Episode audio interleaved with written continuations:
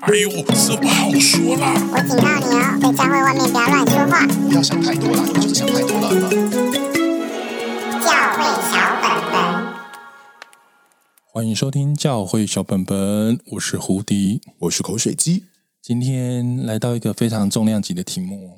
哇，我觉得这个题目在教会里面是一个，也是另外一个大魔王的等级的题目，这样子。这个题目我从来没有放在心上，把它认为是魔王。但是有一个听友建议的那一那个 moment，我一看到我就发现，天哪！你一想起来，他就是一个心里面隐藏的大魔王，对，真的。但是，嗯嗯、呃，但我觉得这个题目真的是因为我在呃基督教机构呃就教会啊类相关的呃认识的人很多，自己也在其中服侍，就觉得哇，这个题目真的是一个非常非常非常艰难的题目。然后我觉得我竟然没有把它当成大魔王，是我要悔改，就是我。原来这么没有把这件事情放在心上，因为可能不关我的事，我就真的就是你知道，不是我们一般平信徒在意的事情，在这里面受苦，然后因为你是平信徒，你根本就不会把它放在心上，所以我觉得有点亏欠，就是这一题居然完全没有被想到，真的啊，就是嗯，今天我们要聊的题目就是教会是不是都没在管劳基法这件事情的呢？天哪！但我觉得我们两个人聊会有一点点。有点恐怖，因为我们可能对法律知识非常的贫瘠，所以今天我们特别邀请一个来宾来到我们当中，来补足我们这个非常重要的一个层次。他是费城的那个怎么念？Temple 吗？法学院的毕业，嗯、然后他他也是纽约州住。有注册的律师，感觉这样是不是很超厉害的？感觉就是很多可以在台湾当政治人物的一个 一个背景。你说准备参选的那个，对对对，连胜文之类，或者是马英九之类，或者是反正就法律人都很厉害的感觉。蔡英文之类，蔡英文之类。那我们欢迎我们今天的来宾贾斯汀，欢迎，Hello，大家好，我是贾斯汀，很荣幸呢来教会小本本。没有没有没有，真的我们很荣幸，我们很荣幸这样子，就是。可以邀请到你这个专业的，就是专业的代表，真的，我们觉得真的倍感荣幸。对啊，所以可以跟大家自我介绍一下吗？贾斯汀。好的，嗯，与其说就是介绍自己是法律相关，我喜欢讲我是舞者，因为我很喜欢跳舞。哦、天哪，你好特别才多艺哦。对，那所以因为我跳舞的关系，所以我比较专长的是娱乐法。那娱乐法，oh. 对娱乐法在台湾大家比较不熟悉，因为娱乐法其实它不是一部法律叫娱乐法，uh huh. 它是用产业在区分，所以了解。譬如说我音乐产业、电影产业，那我在这个产业里面，不管是刑法、民法、税法，甚至是劳动的法规呢，我们都要知道。哦，这个很重要，很专业耶。现在听到这里，如果有 KOL 或是各种艺人。就是很好奇，对，马上想要洽询了，欢迎留言。正在面对法律的挑战，是这样吗？我们我们有我我这样理解对吗？就是他们是需要的娱乐法的，是是是，没错了，没错。好，那今天我们要既然讲到法律，就特别邀请到贾斯汀来到我们当中，可跟我们聊一聊，就是在教会里面的这个呃劳动权益的问题。哇，听起来真是我们不会变法科电台了，糟糕。对，我们不会，我们不是法科，我们尽量。就是如果跟胡迪一样，我们会比较不容易听很很难的东西的人。那现在胡迪先事先先跟大家有个心理的建设，就是、嗯、就是你如果听到很难的法律名词，没关系，你就是牙紧牙根，然后听过去就好。当做在上课，因为有时候这件事情其实很重要。就是，也许你听了会觉得，嗯、呃，有点硬，但是很重要，因为可能对于教会很多童工或是长职什么，他们可能会很需要这些知识的补充，或是一些建设这样子。真的，我觉得在应该是几年前，台湾才开始在教会界开始在认真。好像被迫要去遵守劳基法这件事情，对不对？以前好像就是好像就没有管到宗教领域这一块。大概对，民国九十九年有一个就是解释，劳动部的解释，uh huh. 对，才把所有传教相关的机构纳入。所以在之前都没有，是之前就不用管啊。可是台湾也其实不要讲宗教，其实台湾对于劳基法是不是也很？你这样讲，有人在意吗？这就不是我们管的领域了。哦、至少好，至少台，至少教会界就突然在一纸命令之下，就要开始面对这个问题，就发现天啊，原来教会呃一直都没有在处理要不要遵守法律？那教会又会自意，就觉得我们就是一个好的社会公民，我们当然要做美好的见证，我们当然就是要遵守法律。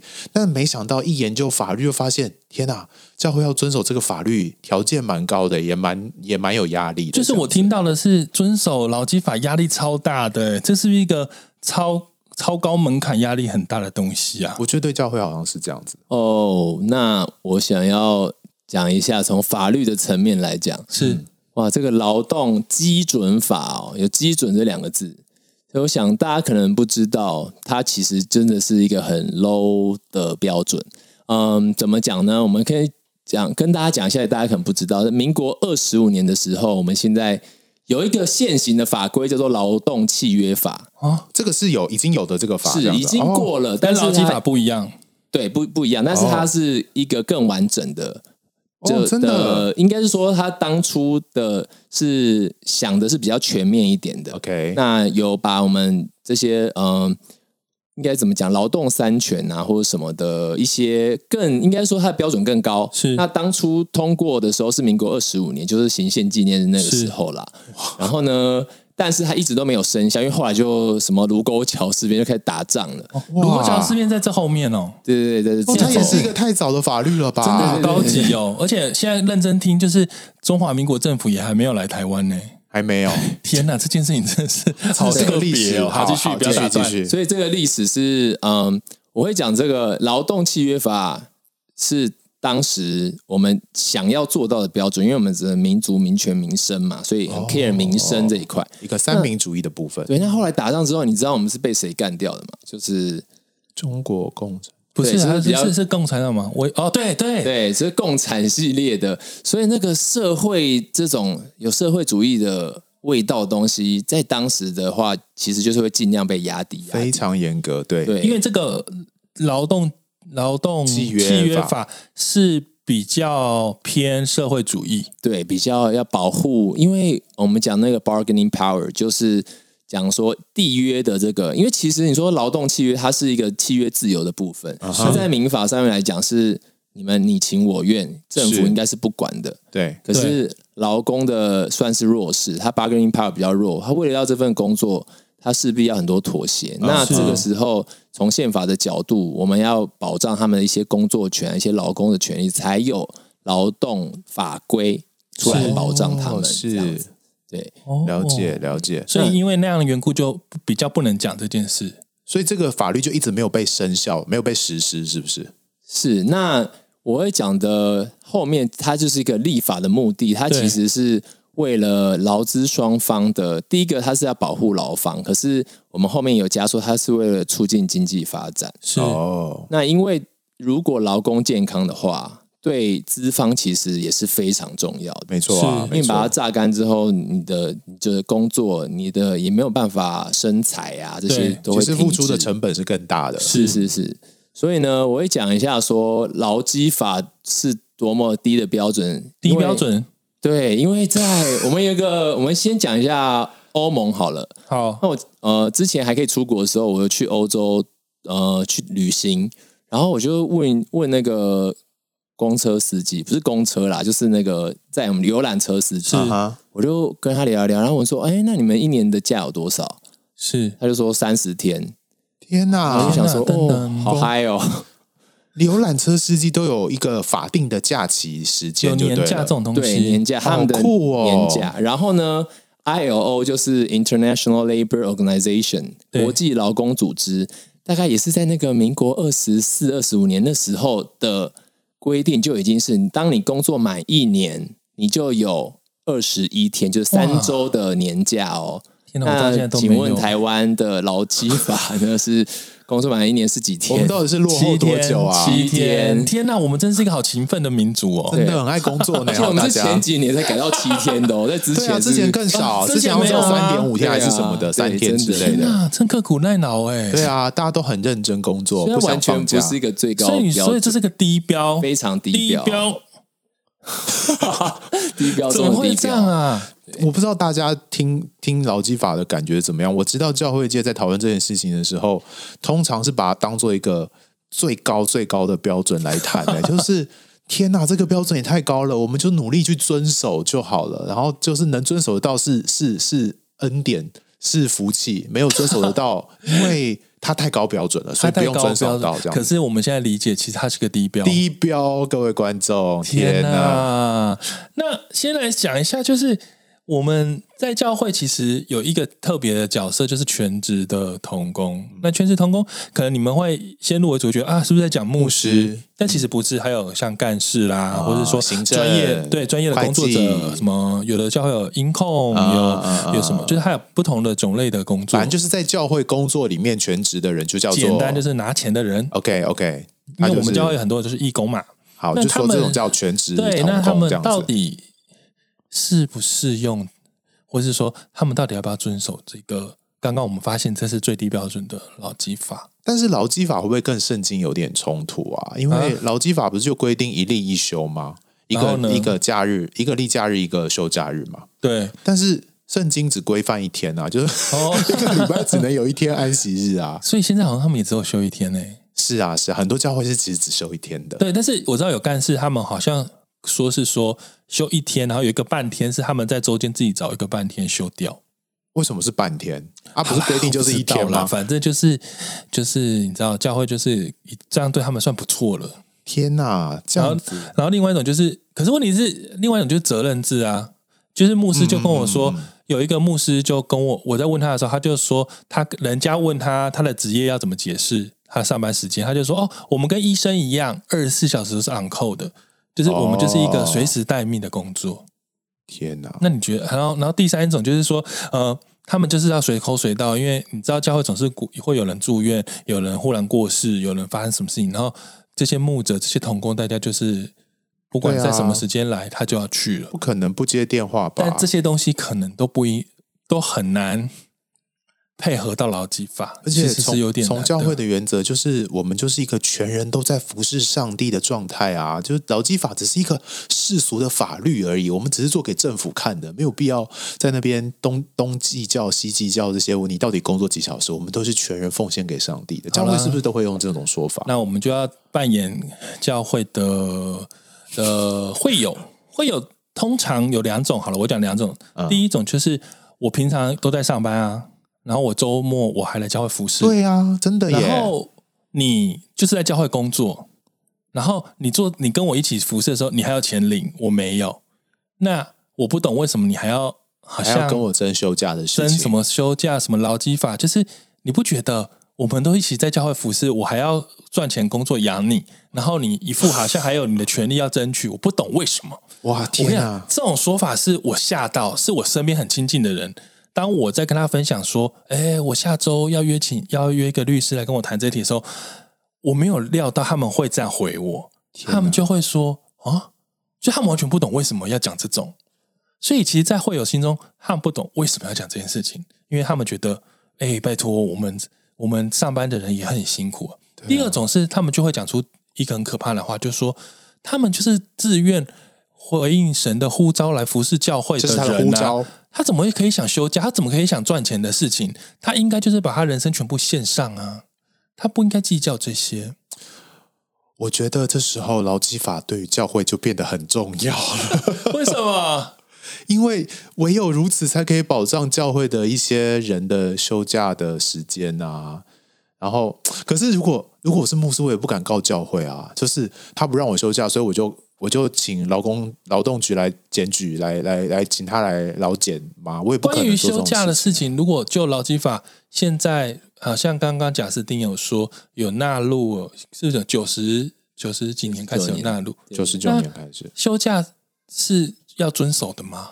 在教会来看，如果就贾斯汀要要要要要遵守，对，就是我们一例一休之外，那就是呃，我们其实现在可以用的。就是补修的方式嘛，对、嗯、对，然后呢，再来我们可以用那个变形工时，嗯，变形工时两周变形工时，两两周变形工时是呃，不需要特定行业，那就是所有都可以。哦、OK，那四周跟八周，它就是有特定的行业。哦，那教会是属于两周，两周以内都可以。两周以内都可以。两周的意思说，比方说这两周以内，我就呃因为工作的需求，就在头尾休假，嗯、但中间工时呃中间工作日拉的比较长，这样子的状态是可以接受的，就对了。但是七天休一天，七天一定要休一天。对，对，对，怎么重来？我听不懂。七天休一天要。第一个规范还有两周，第一个规范就是你工作六天一定要休一天，对，这个是不能动，这是一定要做的。休息日就是那个有我们的礼拜六嘛，嗯，对，礼拜六是可以往往后或往前挪的。对，你一个礼拜至少要休一天，那另外一天的休假就可以往前或往后移，这样子。嗯，可是这会不会听起来就是我自己是直觉说，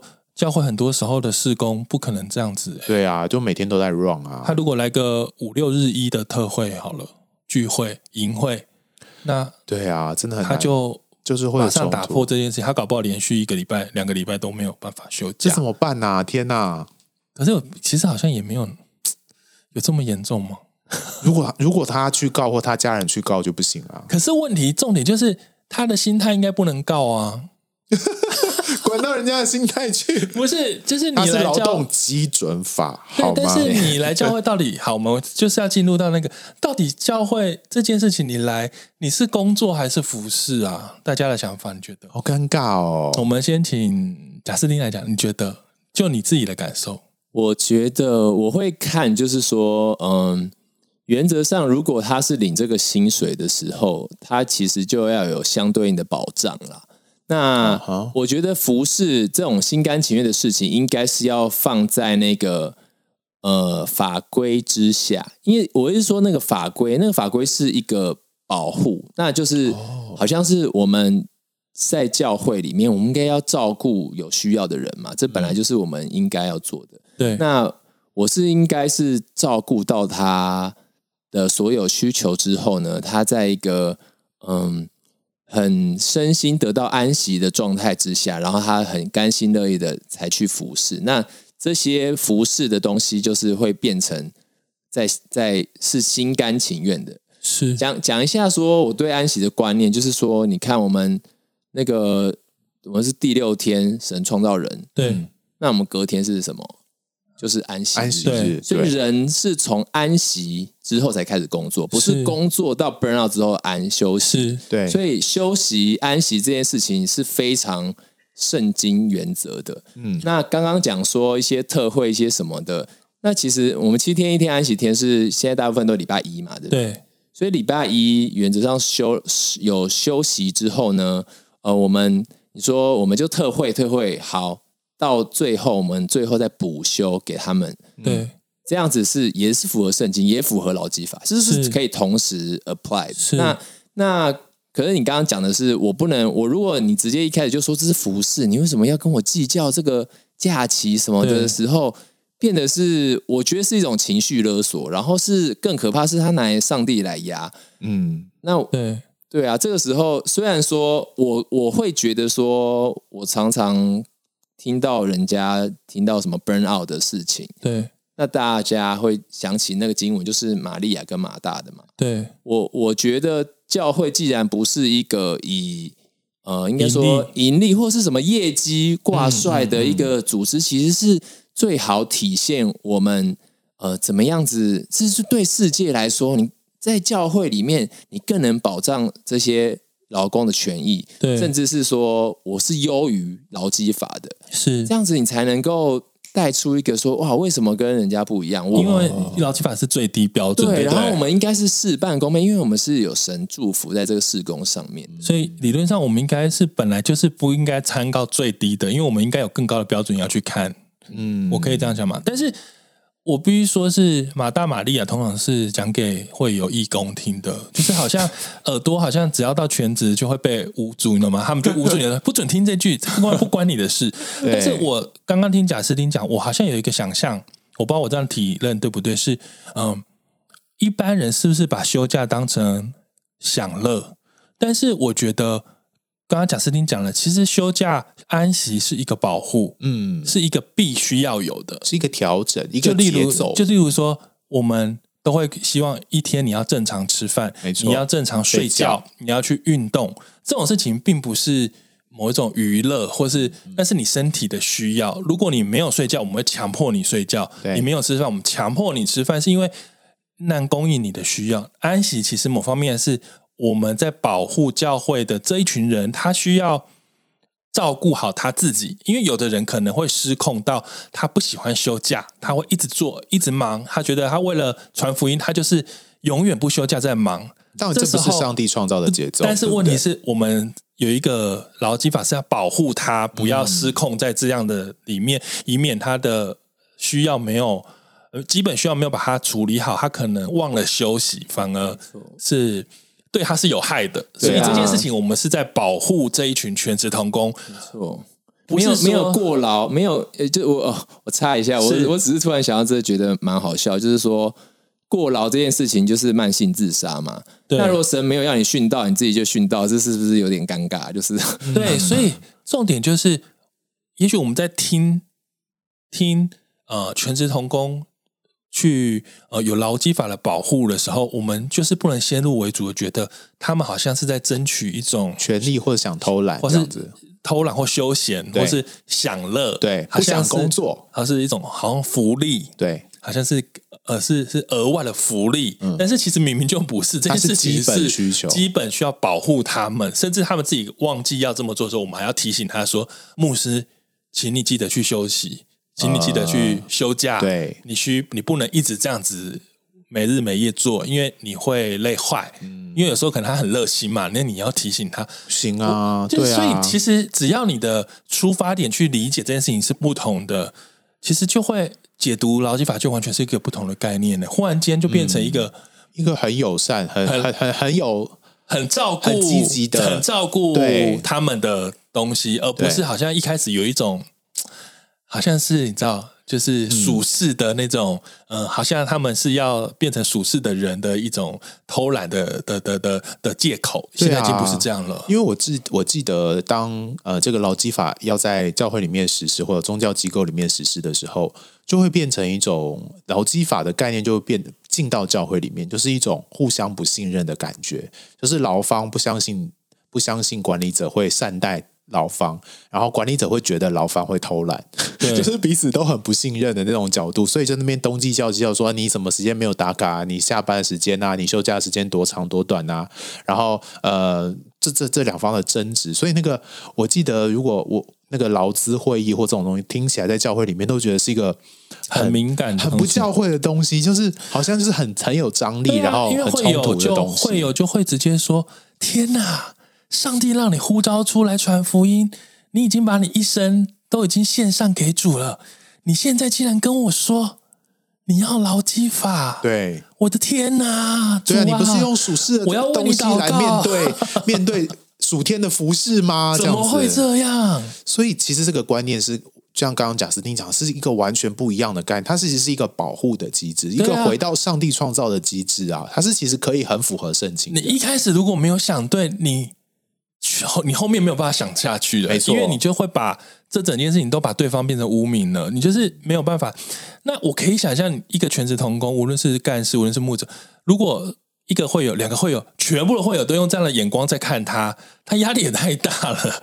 我就说，今天这个题目没有一个牧，我我聊超级多牧者，但是其实没有一个牧师敢在公开场合聊这件事情，嗯、是因为的确，因为我必须说，可能。呃，劳方所谓的牧呃全职童工，跟资方所谓的教会会友跟长职会，大家好像都没有刚刚我们讨论那关，就是这是这个保护，我们都在觉得这是一个 有一点点偷懒的福利，嗯，嗯，所以连牧者有时候自己都会觉得，哦，我好不好意思提出我要休假，好像是一个很羞耻，好像我是一个不忠心的仆人，嗯，他不敢讲。他会觉得说，我已经把我自己献上给主，我不应该争取我的权利，我应该要吃苦，对、嗯、我应该要越累越好，对。但没想到是一种自杀，其实。不可以，真的，真的对啊。可是我自己刚刚在聊这一题，也想到一个困境，教会实际会面到的困境，就是比方说我办一个聚会，它就是时间很长，然后可是我的同工就只有这么多，如果我要让他。不一天不要工作超过十二个小时，或者是啊啊那个聚会就这么长，或者是营会时间就是这么长，我我不想让他呃七天都在工作，八天都在工作，那我是不是要有人来代替他的工作嘛？对不对？可是教会有时候就是没有人可以做这件事情啊，就只有他可以在啊，那怎么办？我我请工读生嘛，那工读生也不一定能 cover 这个全职童工的工作啊，对不对？所以有时候好像在实际上就会遇到。我如果要认真遵行劳基法，我要付的成本就会比我想象中的多很多很多，这样子。这些可能在以前教会的世界，大家从来没有想过的东西，对，理所当然就觉得就这样用就好了。可是当我们去看这个劳劳基法的时候，就发现，呃，原来我我我我我没有办法付出这么多成本，这样子。天哪，那怎么办？那怎么办？但是我们也太 对于成本的事情，就是呃，应该这是我们。是不是应该一起努力的态度啊？我说，因为我听过一个说法，就是教会管钱的童工就会说，不可以再请人了，我们教会已经没钱了，我们教会已经已经已经帮大家都都发加班费给大家了，以前没有算加班费，现在都算加班费了，现在还要给我多请一个人，因为休假的关系，教会没有这个没有这个能力付出这么多，这样子会有这种说法。那再如果回到我们以前讨论过教会。到底要长多大的概念？Uh huh. 会不会我们其实好好想这个事情是，如果呃，如果它是一个超大的东西，我们是不是应该可以彼此合作啊？我意思是说，也许不是一个教会承担啦、啊，也许你有多少能力，你做多少事嘛。嗯、你不要一个教会，你人就只有那十个人，然后你搞一个一万人、一千人，就是你更没办法。那、嗯、可是如果你时间教会，也许大家可以 share 哦，是不是？我一说要变通啊。因为不然，我们一直说没办法，没办法，那是什么事都不能做。也没错，有时候你又你不能什么都想做，或者说你不想什么都要，但你又不想付出，就不可能啊，对不对？就比方说，你办一个活动，你就收你你你应该就把这个成本算进去，人力成本你都要算进去。很多时候我们是没有算这些，算那么仔细的，就随便随便拿一个价钱就给大家参加。可是实际上里面的成本都没算进去，然后你就又在那边说，啊，教会没有钱可以做这些事情，那就我觉得反而是没有尽到一个管家的职分，就是你没有把应该算进去的东西算进去，也让童工受到亏损了，我觉得是一个问题啊，对，对不对？那我是有听一个，甚至是我不知道，我哎，我听到，就是像有些教会，他是很喜欢做外展施工，嗯哼，然后他就是一直在办办外展的研讨会啊。完了，我再越讲越清楚，好像台湾就只有那间教会做这件事情。然后他们就是会一直办论坛，然后他们是以周为单位，OK，然后他们就什么说什么，哎哎，一个可能教会有分三区四区，然后一个区好像什么三个月要办五十场。然后什么三个区就要办一百五十场，然后一年全年无休，好恐怖哦！然后我朋友就在里面，他是全职童工吗？他不是，他是我同事而已，他没有领钱哦。OK，然后他就是他们就是要办讲座啊，是办什么？就不是福音，不是不是那种不是神神学类的，就是福音的，就是让更多人来参与教会，进入教会，像社区活动什么。然后可能你看一年他们教会就要办几百场，光一个不是全职的童工就要。然后每六日早上，他可能七点就要集合，然后就是两天都在忙。他每个六日早上七点都要集合去忙那件事情。所以你可以想象，如果你是那个教会的会友，你可以想象你的你的牧师的状态会是什么吗？对，因为他要 handle 更可怕。对，但是你有想象这个会友？他下班之后，他六日还要去忙这个时候，他是没有领钱的。对，没错。所以他心情可能啦，啊、对对对对对，他就会觉得我也很累啊。我们今天办一个活动，请义工来用他的休假日，然后自己出车资什么的，他来到这个地方，他工作他也没、啊、他没有拿钱。对。可是现在一个在这边工作的人，在教会工作、在机构工作的人，呃、居然可以跟他做一样的事情，可是有拿钱。对，然后他们就开始会无限上纲，开始要。求人家啊，好辛苦，怎么办呢、啊？没关系，我们继续往下讨论这一题。我们大家可以想一下，这是一个我认为这个是在上位者的牧者，或是那一群决定要做这件事情，要好好思考的事情呢。可能就要分辨清楚。对，我觉得角色的部分、嗯、你要怎么做？因为嗯，然后我越讲越多了，就是当你这么做的时候，你会吸引很多人进来。被你吸啊，就是说你做不是很多这个活动，以至于你会带很多哦，慕道友或什么进来教会嘛。是，是是那这一群人其实他们就也会在这样的框架里面去认识这个信仰，嗯、没错。没错所以可能对他来讲，这信仰是一个很艰苦的信仰。我发现这就是一个结果的问题，就是当你现在用一个比较比较直接，你你在这个活动里面 run 的时候，你看到这个活动的限制，所以你这样使用你的童工。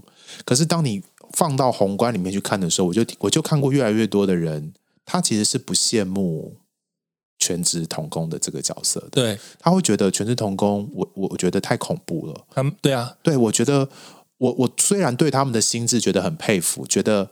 呃，我也想要这样服侍上帝，可是我看到现在这样结果，我不想要做。对，我不因为太可怕，压力太大了。对，所以你你到最后的结果，其实到底是不是你想要的，就会是你可以好好想一想的事情。只是我是说，这每个环节，其实就像我们刚才贾斯汀有讲的，其实我们需要去保护我们的同工。那我觉得保护同工这个 image 应该要被很多非基督徒也可以看见。就像他说，我们应该优于劳基法，是因为我们要在世界上做一个见证是。我们有这样的形象，就像我的牧师告诉我说：“你用什么人，你用什么方法吸引人来教会，你就要不断的用那个东西去喂养他。”嗯，那如果我们是用这种血汗工厂方式邀请很多人来教会，这就是一个血汗工厂的延续，哎，就是一直在这样子，但是但是很辛苦。其实你可以有更美好的形象在这件事情上面的啦。我常想，嗯，就是说。嗯，好像谈谈起来就是能不能教会还是努力的去朝向遵守劳基法这条路前进，但是在里面的童工，当然你可以自己去去去委身，或者是做更多的付出，那是你自己的选择，这就不在话下。可是当你成为一个领导人，或者说你是一个资方的角色的时候，你应该就把这个最基本的需求放给所有在里面服侍的人，这样子。那我们就要再往下来讨论。那所以，如果对于劳基法来说，你觉得全职童工应该要打卡上班吗？我们看是什么哪一种全职类吧。如果他是行政啊，或者是会计啊，或者这种比较 routine 类的行政类的，我觉得打卡，如果用一种保护的角度，应该也是蛮好的。打卡到底是什么样的概念呢？打卡其实它就是在计算工时。嗯，那。你刚刚一般提到像我们像牧师这个角色好了，其实有一点像是我们所谓律师事务所里面，或是会计师事务所，甚至医生，对这三个产业，大家都会觉得是他好像有很独立作业的时间，但其实呢，受雇的，对，他他们不是。所以呃，刚刚讲到说这个把传教机构纳入的这个呃的那个劳动部的解释嘛，嗯、他同时在。近几年，也就是陆陆续续呢，把受雇律师、然后受雇会计师，还有住院医师也都纳进、哦，好像也都慢慢算进去。是是是，因为他们，因为我们讲说所谓的那劳工是有一个从属性的概念，嗯、意思是说这个从属性就是你会被指挥、被控制。对 OK，那你当你被指挥、控制的时候，像我下了班之后，我收到 Line 这种，在劳基法里面，应该说在劳动部的解释里面都。通讯软体呢，都要算是加班的时间，所以呢，做打卡这件事情的目的，其实是呃，在保障，就是我们方便去计算啊，方便去做，不管是补休或者是变成加班费这样的东西。是，那它呃，反而比较是可以，因为现在像现在 work work from home 嘛，对不对？对，那。这样子的，它其实有一些嗯，透过科技的方式，然后我们可以让这个更弹性。所以，我们不一定就是说一定人要到或怎样，嗯嗯。但是我透过科技的方式，我可以让我的工作、我的工时的计算，譬如说，因为每一个每一个的这个工作内容不一样嘛，职责不一样，有的是要他白天没有人找他，但是他晚上就哦很多。那个他牧养的人要要他去这个去那个，然后有时候搞到一两点啊。对，对，那像这种，我觉得打卡是一个保障啦。是，然后，嗯，你你觉得，你如果你觉得说，有的人他是希望说可以比较弹性的，但就是不要说一定明明没事还要进办公室，然后在那边打卡的。那我觉得，在透过现在的这个，嗯。这些科技的东西是可以做个调整。那对，确实，如果我觉得像牧者在如果要这很准时，早上就去上班，然后他他晚上又要祷告会，要什么的，这些确实是对他来讲是个负担。是，那我觉得这打卡上面就是可以做一些比较弹性的调整。我想到的是，牧者也许在这件事情上面，可能就是执事会或长执事会给他的空间比较大，嗯，但是还有一种是类似干事类的、嗯、牧者的秘书类的，他们的工作是一般好像都会被要求准时上班，他们准时打卡，对，因为他可能要接电话。问题是，他下班之后的那个时候，其实他也可能。不是那么可能的，可以只是因为下班就不管了哦。有些人是他还是要继续服侍啊，那个服侍就是就是类似说，呃，牧者晚上是祷告会，那这些打卡早上下班的人，他晚上还是得去支援祷告会哦。这个时候的 moment 就是这些人变成服侍了，变义工了，对。然后牧者其实是在工作的的期间了，好了，那。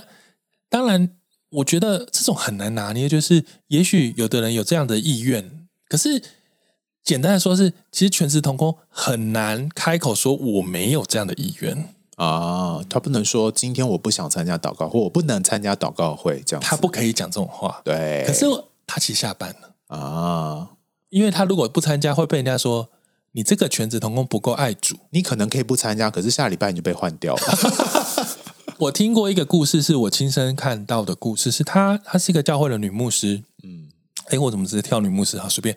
她是个女牧师，然后她就是她其实很，她就是很认真，早上就是打卡，然后她就开始忙忙忙忙忙。可是有一个状况，就是因为她是啊，好奇怪啊，这个什么叫做？因为她是女牧师，她反正她就是四点半就是要接小孩，要接小孩，要回家煮饭。嗯，然后她就每次都准时去接小孩，回家煮饭。男牧师好像比较不用做这种事，是没错啦。那当他这么做的时候，观感我也不懂为什么他就被说成他观感很差啊？因为四点半准时就搞，可是他这不是都有谈好的吗？为什么不讲清楚？谈好跟真的发生是两回事啊！哦，观感很差，意思就是感觉就是观感很差，嗯、对，对，就是观感很差。管你有没有谈好，观感就是不好，观感不好。然后接下来是，万一六点半要祷告或七点要祷告，因为你在带小孩，你在煮菜，所以好呃，认真一点，可能就是最后可能七点前一分钟、五分钟赶到。啊、那问题是这中间很多预备的时候，人家就会说：“哦，牧师都没有参与。”嗯、然后我很心疼那个女牧师，她后来就是因为这样，也不能说因为这样，反正因为还有很多林林总总的原因，嗯、但是累积，她只好被迫离开这个教会。嗯、然后我其实我蛮难过的，嗯嗯嗯，但是我也不能帮她说什么，因为我知道如果是男牧者，完全没有这个压力。哎，这又是另外一个议题了，就是，所以我要讲的就是，我知道有些会友会看不惯，嗯，你们会觉得观感很差。但是我现在讲这句话是讲给这些会友听，就是你的观感很差，有时候不是那么重要，因为嗯，不能说不是那么重要，就是不这样子，我又要得罪听友了。因为为什么是？因为有些事情的确观感很差，是需要被调整调整的。例如说，有童工他是干事，他可能他就是上班都在打电动啊，在滑脸书，然后他完全没有在工作。嗯，那那也是一种观感很差。对。那这时候，其实有时候长执会也不知道怎么办，因为他们如果处理，好像显得是一个很没有爱的管理阶层。他们不敢讲，他们不敢跟他说：“你不可以这样。”就是这很难。就是我我，所以我刚才说，我也不知道怎么办。但我觉得，这每个人尺都不一样，每个人心中都有一些尺在衡量每一个东西。这时候，我就觉得教会就很需要一个共同讨论的尺。在教会里面被建立，就是一个法制化的过程啊！我觉得这个很重要，因为就像劳基法介入教会之后，我们才会发现原来教会有这么多不符合人性的基本需求的东西在那里。嗯，就是原来教会这么不人性化。当我们在那边谈服饰心智，谈那些谈那些高言大志的时候，那些人最基本的需求，劳基法所规范这个最基本的需求，休息的，然后个人生活的这些这些东西。才被才被提出来讨论，我觉得就就是很重要的一些过程。那刚刚提到这些法制化什么的，如果像嗯有小孩的牧职人员，怎么面对他的工作时数，怎么面对他的工作状况，我觉得如果在规范里面的话，当然还是会有观感的问题。可是那个规范可以可以让那个观感有一个支撑力的话，就会让这个牧师比较不会受到这么大的压力，会不会？啊。像这种是不是已经超过劳基法在思考的东西了？它就是在最低标准上面，我们还要继续往上讨论的东西，对不对？我可以这样，我不知道我这样理解对吗？还是这其实也是劳基法的？劳基法的就是就是其他东西，你你你所有的规范是不可以低于这个标准的，对不对？对，只能往上加。对，哎，我觉得刚刚口水鸡提到一个让我想到最近那个大法官解释啊，对，七百八十五号，他讲的是那个消防。消防人员呢？是哦，消防人员，因为我觉得某个程度来讲，他们也是很伟大的、啊。对，好像跟牧者蛮像的，好像没有人没事要去冒那个生命危险哦，专门做那种事情。啊、然后，可是在这边，他们呃，居然去申请那个就是解释，然后因为他们是他们是那个我们有一个八十劳劳基法八十四之一条，它是一个责任制的，那他就是被规范这样的。呃，职业里面，嗯，那他有一个修一例修的，呃，就是他不可以跳脱这个规定啦。那但是呢，他的整个的补修的机制是没有完善的规范。是，那这边，呃，我们的大法官提出的是人民的健康权。这健康权这个观念是什么意思？蛮新的，就是是。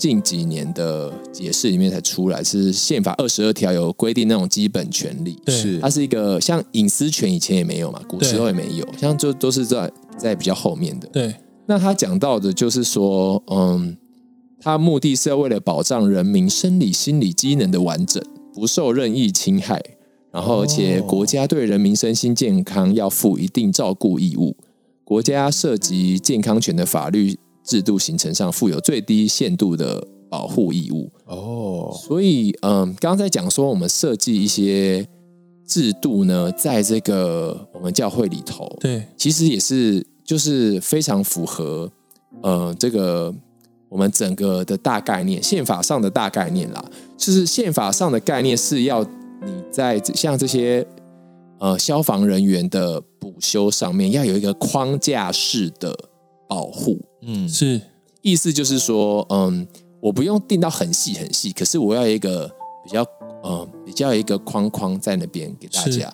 这时候我就要提到大家对法律的观念，我是想要用罗马书，是，呃，我们第三章有讲到说，我们我们因信称义，但是我们不是要来废掉律法，我们反而是要来成全律法。是，所以我们来看法律是它是一个是一个框框，所以它是一个中性的，它是个工具。那它是拿来保护的，好像我们住的房子，我讲的是比较我们印象里的那种 house，对，house 跟 house 中间会有那种栏杆嘛，fence，这种栏杆呢，你觉得它是限制，可是其实它是在保护你，哎，你在这个范围之内，人家是不可以随便踏进你家里，你可以在客厅里面裸奔什么，就不会有人进来，所以是一个安全的，但是你在里面是完全安全又自由的，是，所以。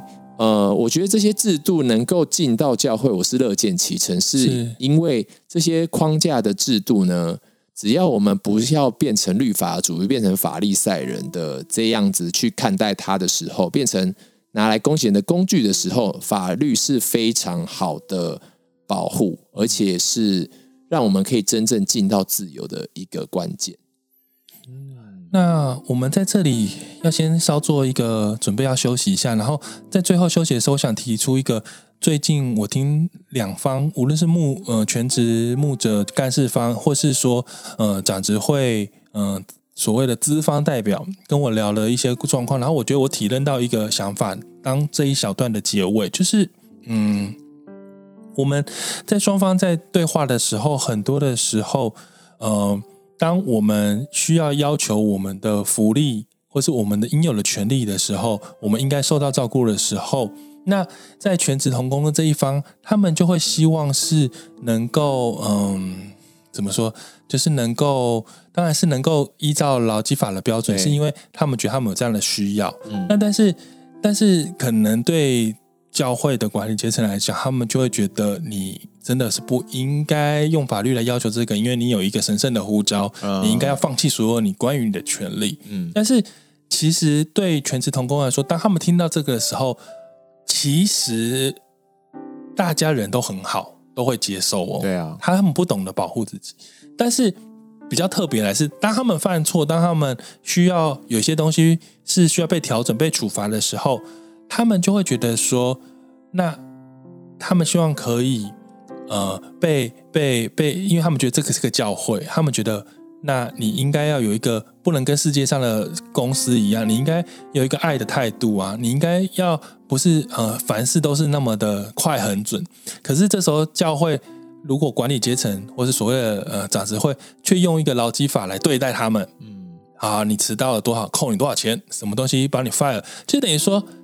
两，他们有点双标感，就是觉得说，好啊，你要处罚我的时候，你就讲劳基法；你要我要好的时候，你就跟我说要爱神，你要付上奉献给神。嗯、但是这个我们反过来说，其实资方也会这样觉得。对，我要你好好工作的时候，你就跟我讲要爱，你要用天呃天国标准，什么都不要要求。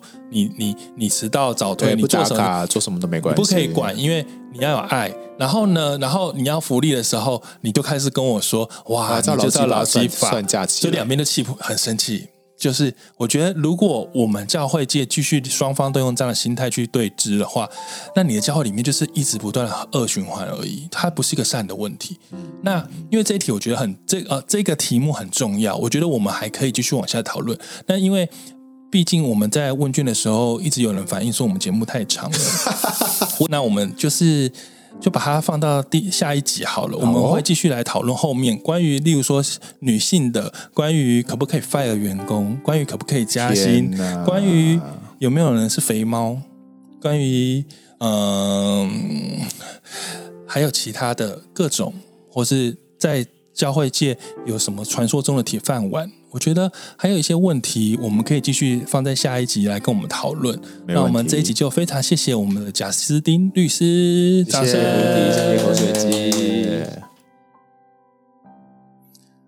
好，谢谢你收听我们今天这一集的那个关于劳基法的上集。对啊，真的就是有点有点难，会不会啊？对大家而言，没有，我觉得我我我学习到很多。我觉得贾斯丁律师真的真的真的就是。开了我一些眼界或想法，有一些很重要的标准告诉我们。然后我人生第一次知道，原来劳基法是最低标，我真的好法盲，这是严重法盲？然后第二次，原来其实这件事情对于我们是保护。对，其实我必须承认，我有时候也会觉得，好像它是有一点，你知道，就是规范，对不对？什么的，其实是保护，是好的。是啊，是啊。然后，如果你喜欢。喜欢今天的节目，欢迎你可以到 IG 到 FB 留言，然后跟我们讨论。然后特别也可以到 Apple Podcast，嗯，帮我们按五颗星，然后留言看你的想法。还有就是那个填问卷。对，填问卷到我们的 IGFB 的连接地方都有问卷，欢迎把你呃最近听节目的感想，还有关于你基本的一些资料，我们想要看一下我们所有听友的轮廓，特别是如果你是来自哪间教会，你可以勇敢写，因为我们完全不会呃，会帮你传到教会去，也不会泄露，也不会跟你的牧师说你有在听，因为你也没有跟我说你是谁，所以你真的放心可以填这个资料。最后就是我们未来有可能会在。哎，这一集应该已经讲过一次了吧？我想就是 Clubhouse，我们可能也会跟大家有这样互动的时间。然后，特别是我觉得，如果是劳基法这一题，嗯、我很期待我可以邀请贾斯汀或是律师们，大家一起，我们当个智囊团，我们来聊聊。线上来直接 live 来聊聊看，对啊，看看大家到底在教会里面遇到哪些光怪陆离的法律咨询，直接问，就在这教会拿法律咨询问题，这样我我只会说好了，算了算了，我只会讲这种真的教会面对很多法律问题，哎，我们真的好好讨论一下，太刺激了。好，那就今天节目到这边了，谢谢大家，下次见，拜拜。